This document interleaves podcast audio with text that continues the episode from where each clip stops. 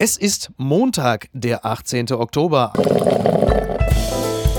Apokalypse und Filterkaffee. Die frisch gebrühten Schlagzeilen des Tages.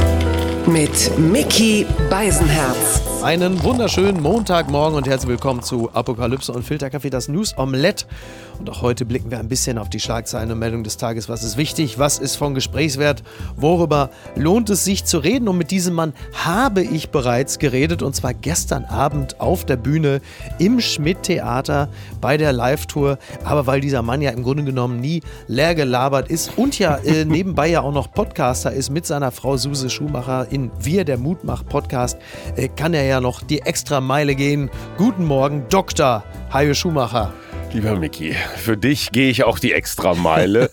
Und es war eine tolle Show gestern Abend. Spaß es gemacht, ist ne? niemand gegangen. Ja, das, Ja. das, das war ich. Wie, wie habe ich gestern noch anstatt mal, ich mache nicht nur leere Versprechungen, ich halte sie auch. Und so, da wollen wir sagen, hast du eigentlich gesehen, dass Greta Thunberg bei einem Konzert zugunsten des Klimaschutzes den Rick Astley-Song Never Gonna Give You Up gesungen hat? Nee, ist mir entgangen. Ja, ich fand das irgendwie schön. Also Never Gonna Give You Up war ja wohl eindeutig bezogen auf den Planeten, Ja, schon klar. nehme ich mal an. Und, und, und kann sie singen? Ja, die hat irgendwie ganz fröhlich gesungen und mir hat das gefallen, weil äh, jetzt ist es ja nun so, dass die Figur Greta Thunberg in der Regel ja relativ äh, grimmig daherblickt und Die auch junge Merkel eigentlich, ne? ja und und jetzt halt dann doch auch in der Regel immer eher so sehr wuchtig und mahnend äh, und fast strafend daherkommt und sie mal als fröhliches junges Mädchen wahrzunehmen, ich fand das gut.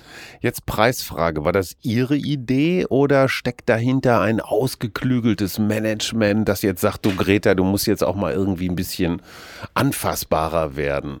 ne, so wie Helene Fischer so, ne? Mein persönlichstes Album. Ach so, meine liebe Helene, ich kann dir nur raten, du musst natürlich herüberkommen. Dein Flori. Dann kommen wir mal hierzu. Die Schlagzeile des Tages. Grüne Stimmen für Koalitionsgespräche mit SPD und FDP, das berichtet der Tagesspiegel. Nach den Sondierungen stehen jetzt die Verhandlungen für eine Ampelkoalition an. Die Grünen machen dafür den Weg frei. Äh, Sind wir überrascht, äh, dass die Grünen den Weg frei gemacht haben oder äh, war das eher eine Formalie? Nee, es war gar keine Formalie, weil es gibt ja dieses eine poscharthafte Symbolthema, freie Fahrt für freie Bürger. Ja. Tempo 130 ist ja so ein bisschen so ein kleiner Atomausstieg, ne? so als Symbolthema. Mhm. Ja. Das haben sie nicht durchgekriegt. Ja. Auf der anderen Sie haben sich aber Seite gefühlt auch super schnell davon verabschiedet. das ne? Ende des Verbrenners bis 2030 für die FDP wahrscheinlich auch nicht so ein Herzensthema. Früherer Ausstieg aus der Kohle, mal so eine kleine Adresse nach Nordrhein-Westfalen. Das Ja. ist für Lindner und seine schwarz-gelbe Laschet-Koalition auch nicht so einfach. Ja. Also da haben sie schon auch was gekriegt, aber halt nicht so ein Riesensymbolthema.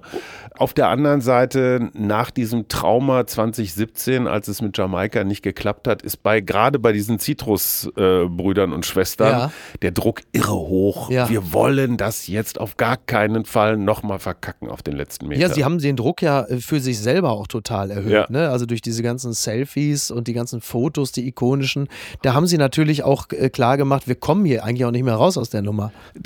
Wahnsinnig professionell, muss man mal sagen. Mhm. Also ich finde dieser, dieser Personenkult, der ja komischerweise auf der anderen Seite, kommen wir vielleicht noch zu bei der Union, ja, Ja. dieser, dieser Erlöserkult, da muss der eine kommen. Armin Laschet wird Kanzler. Wurde übrigens bei der Jungen Union, da kommen wir gleich noch zu, das war ja der Deutschlandtag der Jungen Union, da war wohl erst Stille im Raum und Mhm. in die Stille hinein sang einer Armin Laschet und dann haben sie plötzlich, hat der Saal gelacht. Ach, Aber da lustig. kommen wir, gut, da kommen wir Na, gleich aber zu. aber nochmal dieses, das fand ich auch an diesem Foto Freitag so interessant. Diese sechs Figuren, also drei von der SPD, die Mhm. beiden Grünen und Lindner alleine, das war ja Team. Die komplette Partei FDP stand. Ne? ja. Und der komplette Widerspruch der SPD ja auch. Mhm. Ja. Und dass da jetzt nicht der eine große Macher ist, ne? der Schröder oder die Merkel Mhm. Ja. oder sowas, sondern ich glaube, dass das auch in die Parteien reinwirkt, Ja. dass die das Gefühl haben, da geht was The Real Gemeinsames. Zukunftsteam? Ah, Ich bin so wahnsinnig romantisch, dass ich daran glaube. Mhm. Ich merke es tatsächlich an meinen Kindern, großer Sohn 27, kleiner Sohn 16, die können mit diesem Personenkult, so der eine, der Ja. alles rettet, nichts anfangen. Die sind viel, viel kooperativer unterwegs. Mein Ist das, so der, ist das der Geist dieser Generation? ich glaube tatsächlich, da tut sich was. Das ist ein kultureller äh, Fortschritt. Dieses einer alleine kriegt das nicht hin.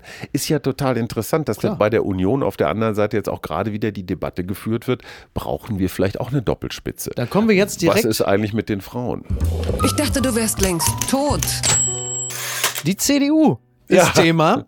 Und die Süddeutsche schreibt, zwei Bewerber begeistern die JU-Absage für März. Beim Deutschlandtag der Jungen Union bringen sich die Kandidaten um die Laschet-Nachfolge in Stellung. Der zeigt sich selbstkritisch. Merz wird quasi in Rente geschickt. Das ist schon mal eine äh, sehr interessante äh, Diagnose dieses Deutschlandtages, der ja über mehrere Tage hinweg ging. Am gestrigen Sonntag stand dann unter anderem auch noch der bislang äh, als Fraktionsvorsitzender äh, fungierende Ralf Brinkhaus da, sagte, die Ampel sei der dramatischste Linksrutsch seit quasi Menschengedenken. Quark. Also wirklich, ne? Man, man, sie hängen irgendwie noch an dieser, Der Dobrindt hat ja sowas auch gesagt in der sie Richtung, hängen ne? noch dran, ne? Also es ist wirklich, boah, könnt ihr mal aus diesen Schützengräben rauskommen? Ja, vor allen Dingen, sie haben sich ja immer noch nicht davon verabschiedet. Irgendwie, es tut offensichtlich noch sehr weh, jetzt in die Opposition gelangt zu sein. Friedrich Merz, der ja vor kurzem noch von Leuten wie Tillmann Kuban ja sehr gefeiert wurde als Mhm. Heilsbringer,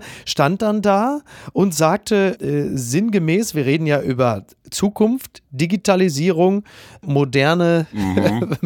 Führung, sagte, äh, neue Besen kehren gut, sagt man, aber die alte Bürste kennt die Ecken.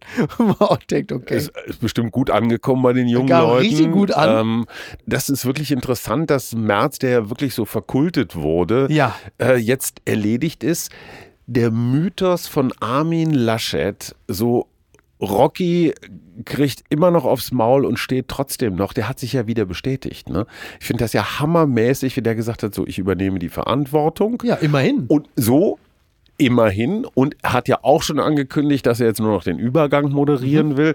Und ich glaube, Laschet erreicht tatsächlich sein Ziel, dass er so einigermaßen ehrenhaft aus dieser Nummer rauskommt. Ja. März erledigt. Jetzt ist die entscheidende Frage. Glaubst du, dass Jens Spahn der Retter der CDU ist, was er schon glaubt? Der ist mit der Jungen Union gut bestens verdrahtet, ist dann noch nicht so lange raus. Ja. Naja, ich Glauben mein, wir das?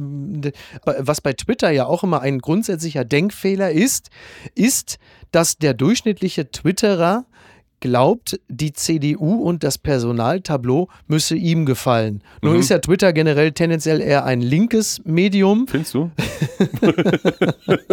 ähm, deswegen ist es natürlich Quatsch, ob den Twitter-Menschen äh, die Menschen gefallen, die da bei der Union vorgeschlagen werden. Sie müssen ja der Union gefallen. Jetzt wissen wir ja, Armin Laschet hat ja der Basis der äh, Union ja nicht so gut gefallen und es hat dann ja auch nicht so ganz hingehauen. Bei Jens Spahn ist es, glaube ich, einerseits ein bisschen blöd, äh, wie so das Pandemie-Management zum Schluss gelaufen ist. Wir erinnern uns an die Taskforce-Teststrategie, das dynamische Duo zusammen mit Andy Scheuer, der Gipfel der Kastration. Und natürlich auch der Umstand, dass Jens Spahn ja zwischenzeitlich ja noch Team Laschet war, als es um den Parteivorsitz Ja, ging. History. Schon ein Malus, oder? Ja, ein bisschen malus. Erstes Problem, was die CSU für Bayern ist ja die CDU inzwischen für Nordrhein-Westfalen. Man Mhm. hat ja das Gefühl, es sind nur noch Nordrhein-Westfalen, egal ob Merz oder Laschet Stück oder Spahn oder Auswahl. Linnemann oder Brinkhaus. Ja. Es sind alles NRWler. Ja. Und die CDU ist ja in Wirklichkeit auch eine Regional. Ja, eigentlich nur das Saarland Partei. immer gewesen. Eigentlich war es So. immer das Saarland. Nein, aber, aber der Osten, wo die, wo Ja. die CDU wirklich brutal, brutal auf die Ja. Nuss gekriegt hat, die Frauen, ne, ungefähr die Hälfte der Bevölkerung, mal so ganz vorsichtig, Frau Grütters, Frau Prien sagen, übrigens Jungs, wir sind auch noch da. Mhm. Ja. Ich glaube, da braucht es echt eine Teamlösung. Ja, Julia glaube, Klöckner, ne? ja, ja, wenn sie nicht bei Nestle schon eine Anschlussverwendung hat. Also richtig. Ja, ja, interessant, ne? Also, Das aber ist auf wen läuft es denn hinaus? Weißt, hast du eine Vorstellung davon? Hast du eine konkrete Vorstellung davon, wie es laufen könnte? Also, wenn wir mal auf die andere Seite gucken, Baerbock und Habeck ist schon mal eine Doppelspitze. Mhm. Wenn du die beiden Fraktionschefs noch dazu. Also ist Baerbock noch dabei? ja, also das sind schon mal vier. Du siehst es bei der SPD auch. Du hast die Doppelspitze in der Parteiführung und dann hast du den Kandidaten Scholz. Da sind schon so Teamlösungen mhm. im Schwange. Bei der FDP fällt es ein bisschen schwer, die zu entdecken. Ja, ja. Das ist halt noch immer eine One-Man-Show.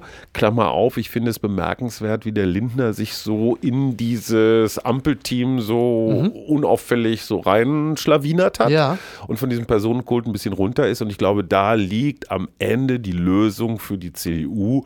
Die brauchen eine Gruppe. Alleine kriegst du das nicht hin. Nee, ja, du aber das wird den Laden CDU, nicht abgebildet. Das wird die CDU auch noch erkennen. Ist es nicht völlig absurd übrigens jetzt, was die Konstellation angeht? Also es musste erst Jamaika verhindert äh, werden, um Cannabis freizukriegen und die Ampel wiederum verhindert das Tempolimit. Ja. Das ist also wirklich, ist wirklich die Zeit der schiefen, komplexen Bilder, oder? Ja, auf der anderen Seite ganz ehrlich, Tempo 130. Ich habe ja schon seit vielen Jahren einen Vorschlag, der leider wieder nicht gehört wird. Ich sage ja, Tempo, freie Fahrt für E-Mobile oder alternative ja. Antriebe und Tempo 130 einfach nur für Verbrenner. Dann ne, erledigt sich ja vieles von alleine. Ja. Das wäre jetzt eine kreative Lösung, mit der auch Ulf Poschardt Tempolimit für Ungeimpfte. Ja, oder, ja, oder freie Fahrt. Eine Sache, die mir noch aufgefallen ist, das fand ich beim, äh, beim Deutschlandtag der Jungen Union auch sehr schön. Man versucht sich ja cool und hip und frisch zu geben. Also Tilman Kuban, Markus Blume standen da und präsentierten ihr Schuhwerk, weiße Sneakers. Also ich hatte sofort das Gefühl, sie werden in der ARD sofort die Sportmoderation ja. übernehmen. Äh, und was auch toll war, als Jens Spahn rauskam, lief Stronger von Kanye West. Also wirklich noch, mhm. noch deutlicher konnte man es nicht sagen. Und als Jens Spahn den Raum betrat, den Saal, dann lief in dem Moment die Textstelle von Kanye West, Let's get lost tonight, you can be my black Kate Moss tonight. Wo man auch denkt, Super, ne? Äh, ja. Absicht oder, also Humorbegabung oder Pech gehabt? Die unbequeme Meinung. Energieexperte über Russland und die Gaspreise. Hier wird faktisch ein Krieg erklärt. Das erklärt der Energieexperte Michael Krutischin im Spiegel zur Frage, treibt Russland die Gaspreise in Europa in die Höhe? Wladimir Putin wolle die Europäer zwingen, den Übergang zu erneuerbaren Energien zu verschieben. Also äh, man kann das äh, so ruhig und sachlich besprechen wie der Spiegel oder man macht es wie die Bild. Lässt Putin uns alle erfrieren? Das war sie auch Ich verstehe die Logik nicht ganz. Mhm. Wenn man so die ganz normalen klassischen Brennstoffe noch lange im Spiel halten will, dann muss man die doch eigentlich billig machen, oder? Ja, aber er will natürlich andererseits zeigen, wie sehr wir halt einfach von ihm abhängig mhm. sind.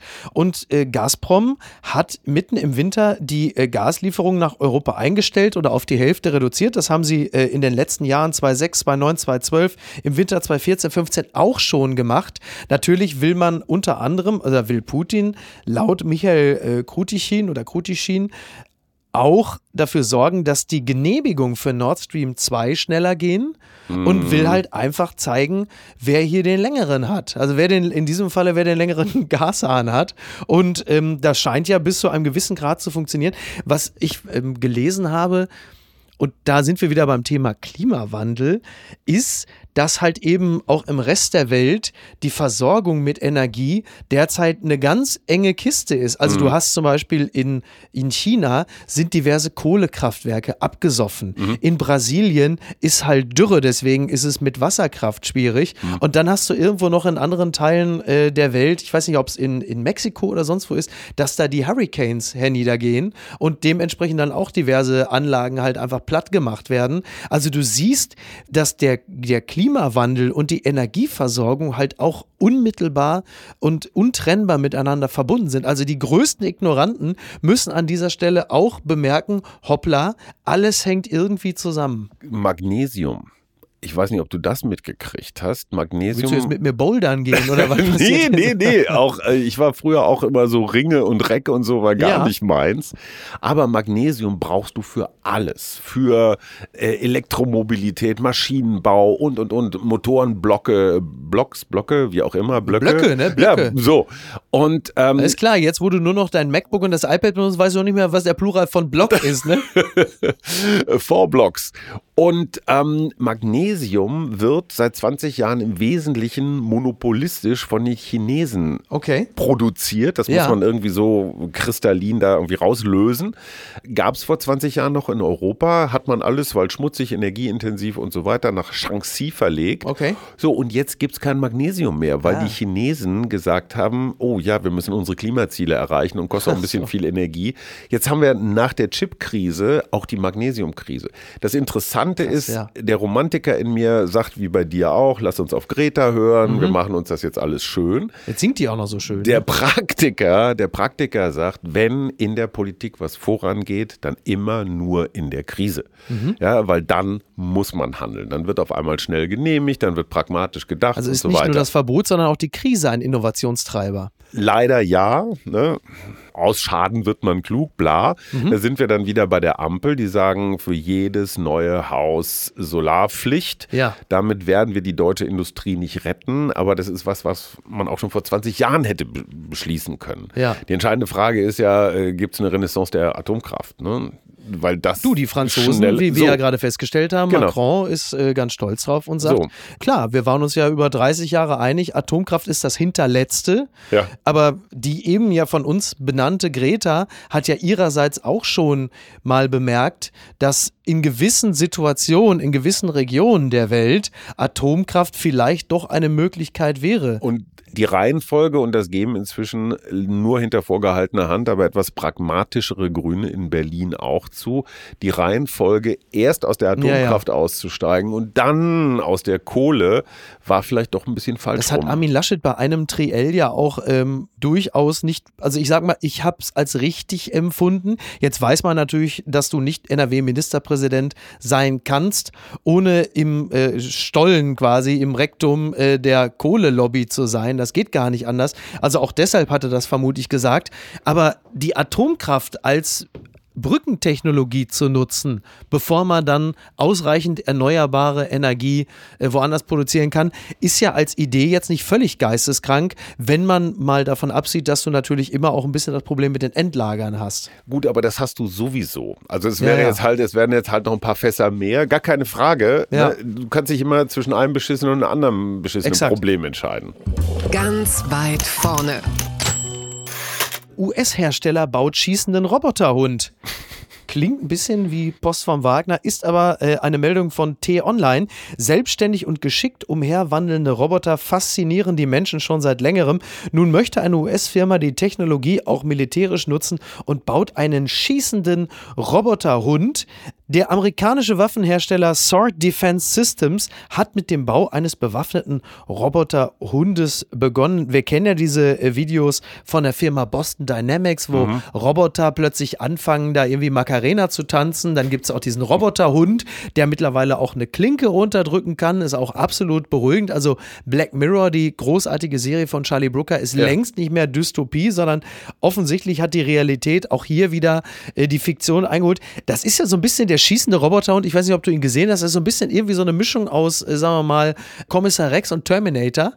Wenig Aber beruhigend. Spannende Frage. Mhm. Hätten, hätte dieses Sondereinsatzkommando, was Osama Bin Laden damals zur Strecke gebracht hat, hätten die mit so einem Roboterhund, also hätten die das delegieren können an so einen Meinst du nach Computerhund? Abbottabad und dann einfach den Roboter? So. Naja, letzten Endes, äh, klar. Also warum nicht? Also es ist letztendlich ja das, worüber alle reden. Genau. Die Zukunft des Krieges ist ungefähr so. Also Genau. gar nicht so weit weg von Star Wars. Du hast halt irgendwelche Maschinen, die sich dann irgendwie Absolut. erledigen. Ja, ja, klar. Genau. Ich Also weiß, so- kann man sich sowas dann auch im Internet äh, bei Alibaba Express oder so auch für den Hausgebrauch Ja, so. äh, bestellen? Also äh, ich hätte da den ein oder Neue anderen. Besen kehren Kandidat- gut, aber Roboterhunde können schießen. In die Ecken. Ja, interessant, interessante Vorstellung, wenn man so, du wohnst ja in Berlin, da sind ja die Gehwege, also wie, wie sagte der große Philosoph Peter Fox, man müsste eigentlich schweben. Eigentlich Mhm. eine schöne Vorstellung, wenn der Nachbar wieder mit Fifi unterwegs ist und äh, du wieder in Scheiße getreten bist und du sagst, jetzt wird zurückgeschlagen, jetzt kommt äh, Tyson. Tyson Fury, der Bitte. Computerhund. Genau, bitte Ja. Tyson, jetzt äh, schau mal, der, der Schlüter von gegenüber, jetzt schießt er mal schön die Knie weg. Da soll er mal schauen, dass er am nächsten Tag mit nochmal schön auf den Gehweg scheißt. Jetzt wird aber, jetzt wird zurückgeschossen. So, schaust, jetzt geht's nämlich los. Was ist denn da schiefgelaufen? Trug er die Kette sichtbar? Fragezeichen. Video weckt Zweifel an Ofarems Schilderung. Das berichtet NTV. Auf Videoaufnahmen aus dem Hotel ist bislang nicht zu erkennen, dass Ofarem wie behauptet die Kette trug. Bei den Ermittlungen im Fall der mutmaßlich antisemitischen Beleidigung des Sängers Ofarem sichten die Ermittler auch Videoaufnahmen des Hotels.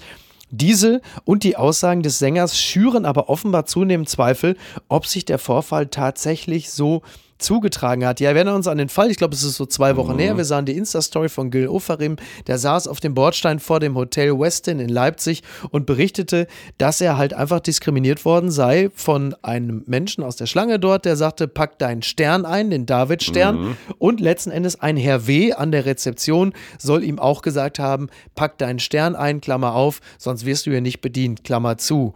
Und nun gibt es das Videomaterial von vor dem Hotel und auch in dem Hotel an der Rezeption und dort ist nirgendwo zu sehen, dass Gil Ofarim diesen Stern trägt und die Ermittler der Leipziger Polizei werden zitiert, dass es inzwischen ernstzunehmende Zweifel am Ablauf der Ereignisse gebe. Äh, Gil Ofarim wiederum sagte nun zu einer Zeitung, dass der Satz, so wie von ihm geschildert, gefallen sei. Weiter sagte er, Zitat, es geht hier nicht um die Kette, es geht eigentlich um was viel Größeres. Da ich oft mit dem Davidstern im Fernsehen zu sehen bin, wurde ich aufgrund dessen beleidigt.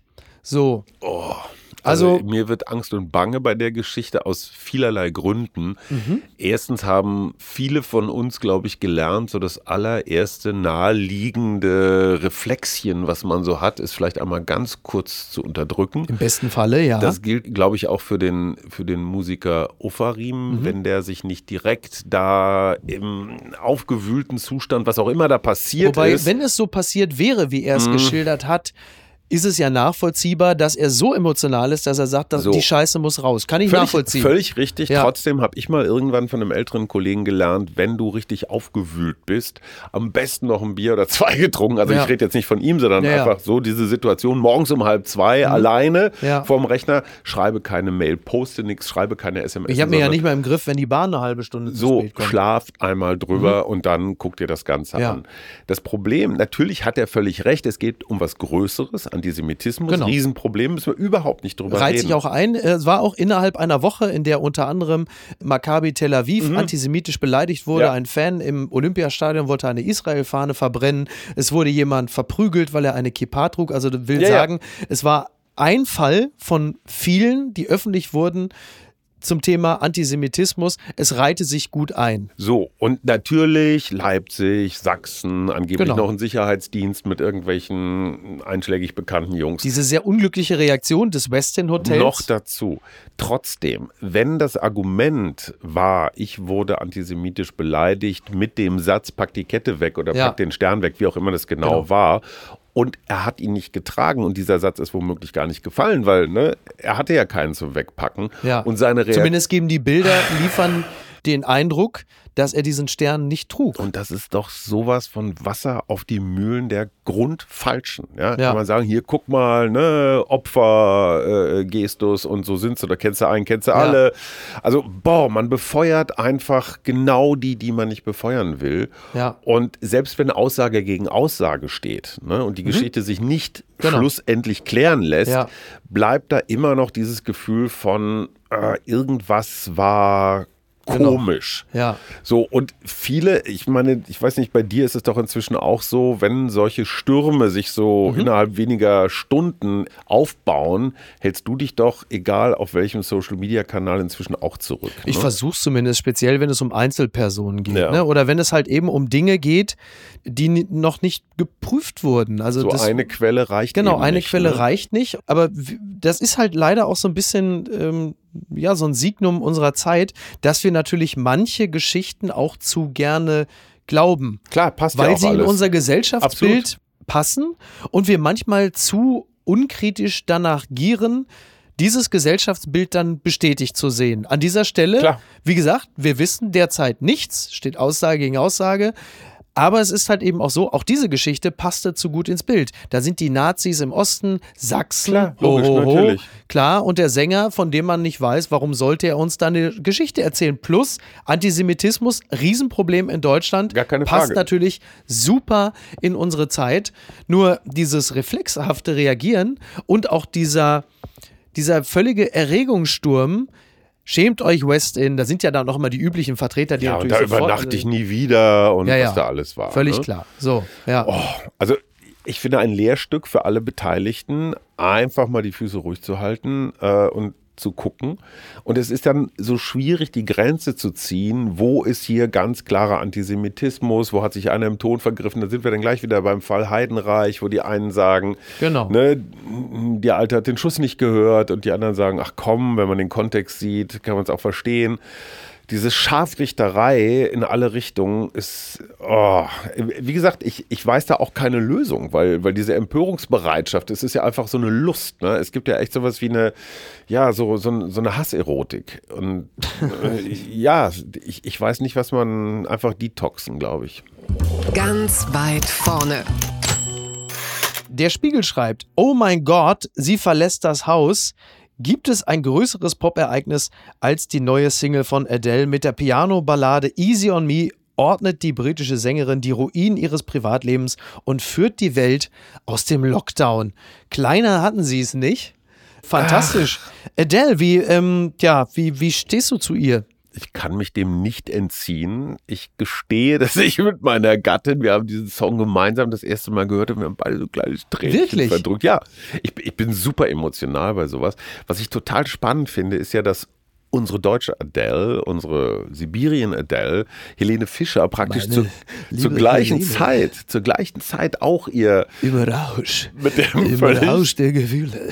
mit dem absolut widersinnigen Rauschtitel. Ja. Also wenn mir irgendwie wie jemand überhaupt nicht zu Rausch einfällt, ist das Helene Fischer. Die, weil also mehr, durch und durch. mehr Kontrolle geht nicht. Ja. Ne? Könnten Sie das Salatblatt nochmal durchschneiden? Es ist mir doch zu mächtig. Ja. 700.000 Helene Fischer Abrufe, 28 Millionen Adele Abrufe, macht dann auch nochmal so, ein, so eine gewisse Verhältnismäßigkeit. Ja, ja, klar. das ist, das ist absolut Und nichts richtig. gegen die Professionalität von Helene Fischer. Ich meine, das ist alles äh, Absolut. nicht meins, aber das ist, Ja. Äh, das, das ist sauber, was sie macht. Ja. Manchmal ein bisschen zu sauber vielleicht. Sehr sauber, ne? Ja, So, und, ja. äh, und der Versuch, irgendwie ein klein bisschen versaut zu sein und gleichzeitig blitzsauber, das funktioniert halt nicht. Ja. Bei Adele, und, das Interessante ist ja, beide arbeiten ja ihr Privatleben auf. ne? Ja. Ich habe ja die Exegeten von Helene Fischer haben ja erklärt, warum in, in irgendeinem Lied kommt was mit Seefahrt und offenes Meer und der Kapitän. Helene, oder was? Ja, ja, ja. Ah, ja? Und da denkt man natürlich immer gleich an den Traumschiffkapitän. Ja, und so. da vorne, meine sehr verehrten Damen und Herren, hier spricht der Kapitän Max Parga. Und da vorne ist ein Eisberg, auf dem wir zurasen. Ich mache mir große Sorgen, aber ich bin Ihr Kapitän. Ich äh, kann Sie beruhigen. Toll, ne? Oder? Und Ja, das ist also so eine Flori, so- was war noch so eine, so eine Flori-Referenz, oder was? Ja, also beide scheinen da ja so ein bisschen, ne, das persönlichste Album, was ich je Ja, gemacht habe. das ist klar, Ne? das ist Immer klar. klar. Ja. Aber beide so. Wobei Adele, bei Adele kommt es ja durchaus hin, weil sie verarbeitet Ja, ja, in dem klar. Album ihre Scheidung. Ich habe schon gehört, dass jetzt ihr Mann äh, verlangt jetzt wohl angeblich irgendwie Tantiemen an dem Album, weil, weil er so sinngemäß. Textstellen geliefert. Ja, weil er, ja, ja, Ja. Textstellen, also so nach dem Motto, als er, dass er bei ihr anruft und sagt, ich habe dich doch nicht fünf Jahre umsonst schlecht behandelt, gib, mir- gib mir Geld. Ja, interessant. Was ich bemerkenswert fand an dieser ganzen, äh, ja auch äh, Metamorphose von Adele war, dass es wirklich eine signifikante Zahl von Fans, männlich wie weiblich, behaupte ich jetzt mal, äh, gibt, die äh, von ihrer Body Transformation und vor allen Dingen äh, davon enttäuscht waren, dass sie das nicht bei Instagram entsprechend dokumentiert hatte. Also sie kommt quasi äh, als schöner Schwan aus dem Lockdown, aus dem Persönlichen und hat die Fans nicht mitgenommen auf dem Weg zu einem neuen Body Mass Also ganz ehrlich, ich fand sie vorher auch äh, schon sehr schwanig. Also ich, ich Ja, fand ja. sie immer eine tolle Frau. Ich Ja. finde, das Streifenhemd ist deutlich problematischer, was ich da gesehen habe, zusammen mit diesem Tweet Gauland-Sakko. Also, aber gut. Ach so, dieses- Vielleicht ist sie ganz weit vorne jetzt damit. Ich meine, wir sind jetzt auch schon so ein bisschen in der zweiten Lebenshälfte. Weißt du, wie sie das geschafft hat? Ich frage für ein, eine Freundin. Äh, äh, wahrscheinlich sich zum einen äh, nicht wie eine Britin äh, ernähren und zum Okay. anderen äh, sehr viel Sport treiben. Und so, so äh, wir wissen ja jetzt auch in England Sport zu treiben ist ja jetzt auch einfacher geworden, weil man ja für nichts mehr das Auto nehmen kann. Und Insofern- klar, und Diäten werden auch leichter, wenn es nichts mehr in den Supermärkten gibt. so, Verstehe. insofern Ja, ist das okay. eine gute Zeit, um sich zu äh, Die Boris Johnson-Diät. Diät. Das ist die, das ist die Bryce Johnson. Diät. Ja, also völlig, völlig irre. Und es gibt ja nicht wenige Menschen, die sagen, äh, und dem würde ich mich anschließen, das Gewicht von Adele oder niemandem geht natürlich auch niemandem was an. Ist halt einfach scheißegal. Aber Die verstehst du die Fans? Verstehst du, dass Nein, die Fans so sagen, nein, ey, nimm uns mit? Ja, aber, aber das ist doch, also sie soll doch einfach nur singen und äh, die Fans in Nein. ihr Herz lassen, aber das geht die Fans doch nichts an, äh, aus welchem Körper äh, die Stimme herauskommt. Also das ist ja.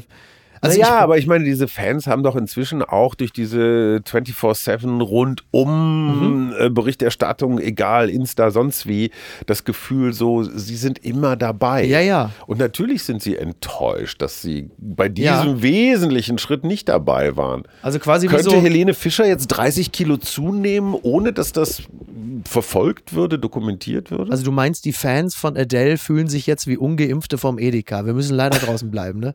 Und was schreibt eigentlich die Bild? Lieber Hajo Schumacher, Jetzt, wo du schon mal da bist. haben Sie kein Zuhause? Schalte ich den Fernseher ein. Hajo Schumacher. Wer steht in der Zeitung? Hajo Schumacher. Möchte ich mal einen schönen Abend im Theater haben? Hajo Schumacher. Wen höre ich im Baumarktradio? Bernhard Brink. Sie sind der Karl Lauterbach des Journalismus. Ein Quasselnomade. Sie sind Kolumnist, Autor, Journalist, der Einzige, der in Berlin noch einen Doktortitel tragen darf. Sie sind der Merkel-Versteher, der Kanzlerin-Flüsterer, der Brad Pitt vom Presseclub. Ein Akademiker, der 100 Meilen gegen den Wind nach Berlin der Currywurstbude riecht. Dabei kommen Sie aus Münster. Ein Akademiker im Naturdarm. Sie haben diese schönen, lässigen Haare. So frisierten sich Männer in den 70ern. Wie der Bastian, dieser ewige Student aus dem Fernsehen. Sie sind wie dieser eine Cousin, der mit einem nachts unbedingt noch an den Weidezaun pinkeln will. Bevor sie Dr. Hajo Schumacher wurden, waren sie Achim Achilles. Sein alberner Name. Und ewig diese Joggingkolumnen. Allen sind sie davongelaufen. Frauen, Männern, Joschka Fischer. Wovor laufen sie davon? Ich mag diesen Mann. Er ist so ziellos wie wir, aber er rastet nicht. Herzlichst, ihr Franz Josef Wagner. Ja, was für ein Blödsinn. Wirklich. Das hast du dir doch ausgedacht. Nein. Ach komm. Nein. Ich muss auch mal fürs Protokoll sagen, Joschka Fischer war dann irgendwann schneller. Tatsächlich hier in Hamburg gibt es so diese lange Steigung da unten vom Museumshafen, dann hoch. zum zur Altonaer Königs- Balkon da oben? So, ganz Ja. genau. Und als Fischer dann, wir sind ja ein paar Mhm. Mal gelaufen und auch noch, als er die, die Maße der frühen Adele hatte. Ja. Und er wurde aber immer besser, hat äh, wie mit Stephanie so privat trainiert. Und das war sein allergrößtes, dass er mich da hat stehen lassen. Aber du hast doch immer auf ihn gewartet früher. ne? Ja, ja, genau. Und dann hat er irgendwann das Ding umgedreht. Ne? Ich habe auf ihn gewartet und er ist mir weggerannt. Und das ist der große Unterschied zwischen netten Kerlen und Joschka Fischer, äh, zwischen Sportsleuten und einem späteren Außenminister. Damit hat er mir sehr wehgetan. Das nur einfach nur, um die Kolumne Ja. kurz zu korrigieren. Ja. Ich bin ihm nicht weggelaufen. Er hat es mir gezeigt. Joschka war immer schon ein Arschloch. Da haben Sie es gesehen, Schumacher. Ich danke dir, Hajo. Es war ein Fest. ja, äh, kann ich nur zurückgeben. Dann machen wir das bald wieder, würde ich sagen. Wer Ne? wird denn Finanzminister, Micky?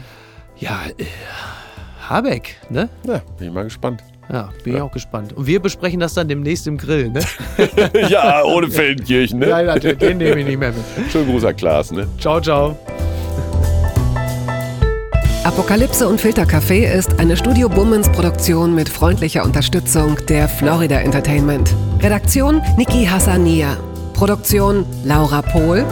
Ton und Schnitt Niki Franking.